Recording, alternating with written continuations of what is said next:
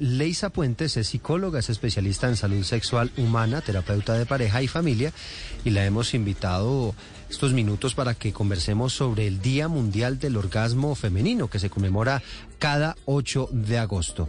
Doctora Puentes, bienvenido, eh, bienvenida, gracias por estar con nosotros. No, para mí es un gusto, mil gracias a ustedes por la invitación. ¿Por qué un reconocimiento especial y un día especial para conmemorar esto que tiene que ver con el orgasmo femenino? Yo creo que es algo que nos lo estaban debiendo históricamente porque la sexualidad femenina ha sido uno de los temas más invisibilizados a nivel de, de, nuestro, de nuestra integridad y de nuestra salud como mujeres. Entonces, el tener un día como hoy, eh, la oportunidad de educar y de hablar de salud sexual femenina, creo que es algo supremamente necesario y que le viene bien a muchas mujeres que no abordan el tema justamente por temas de vergüenza y temas de sesgos. Claro que sí, señora Puentes. Mire, estoy viendo un estudio que dice, es de la Academia Internacional de la Investigación sobre el Sexo, y dice que mientras los hombres, ya sean gays o heterosexuales, eh, pues tienen un orgasmo aproximadamente el 85% de las veces que tienen sexo, las mujeres, que sean gays o heterosexuales, probablemente lo hacen de un 63 a un 75%. ¿Por qué razón es más difícil para las mujeres tener un orgasmo?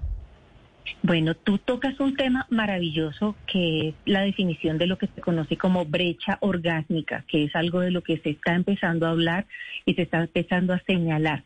La razón es simple, hemos vivido una sexualidad supremamente reprimida por cuenta de lo cultural, de lo social, de lo religioso, que nos ha impedido a nosotras mismas conocer nuestro propio cuerpo, conocer nuestro placer. El autoerotismo femenino es algo de lo que incipientemente estamos empezando a hablar y a comprender y a invitar a las mujeres a, que lo hagan. En cambio, los hombres de manera histórica siempre han podido escudriñar su cuerpo a voluntad that. Y sin que esto tenga ningún señalamiento. Esto hace que nosotras, por ende, no conozcamos cuál es la ruta de nuestro placer, cuál es nuestro mapa erótico y podamos ser amas y señoras y de hecho poder indicarle a nuestras parejas masculinas, sino que al contrario nos hemos dedicado es a asumir el papel eterno de la aprendiz para que ellos se sientan muy bien en el papel del maestro y nosotras esperemos a que ellos adivinen qué es lo que nos gusta. Esto hace que haya una brecha orgásmica. Una vez, señora Puentes, la mujer pues eh, tiene eh, la oportunidad de conocerse y alcanzar, digamos, eh, pues esa sexualidad tan anhelada. ¿Por qué hay mujeres que pueden ser multiorgásmicas y por qué los hombres no? ¿Y todas las mujeres pueden ser multiorgásmicas o solamente una, pues algunas de ellas?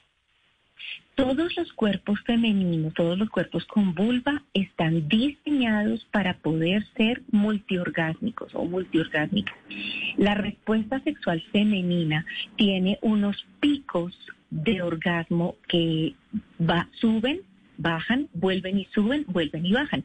Dentro de lo que es la ciencia occidental, no hemos eh, descubierto que la respuesta sexual masculina tenga sino un solo pico orgásmico, pero hay incluso eh, culturas orientales que hablan de orgasmos múltiples en hombres. Vuelvo al tema femenino. Sí, todas estamos capacitadas para ser multiorgásmicas, tener estos diferentes picos en la misma relación sexual. Así que tema de aprender más acerca de salud y educación sexual. Leisa Puente, psicóloga especialista en salud sexual humana terapeuta de pareja y familia. Le agradecemos estos minutos para hablar de este tema clave, el orgasmo femenino. Ahí tiene usted, Mariana, las recomendaciones. Usted estaba muy interesada en este asunto, pues aquí está. Todo lo que tiene que ver con este tema que cada vez es menos tabú, el orgasmo femenino. Dos en punto, llegan las noticias.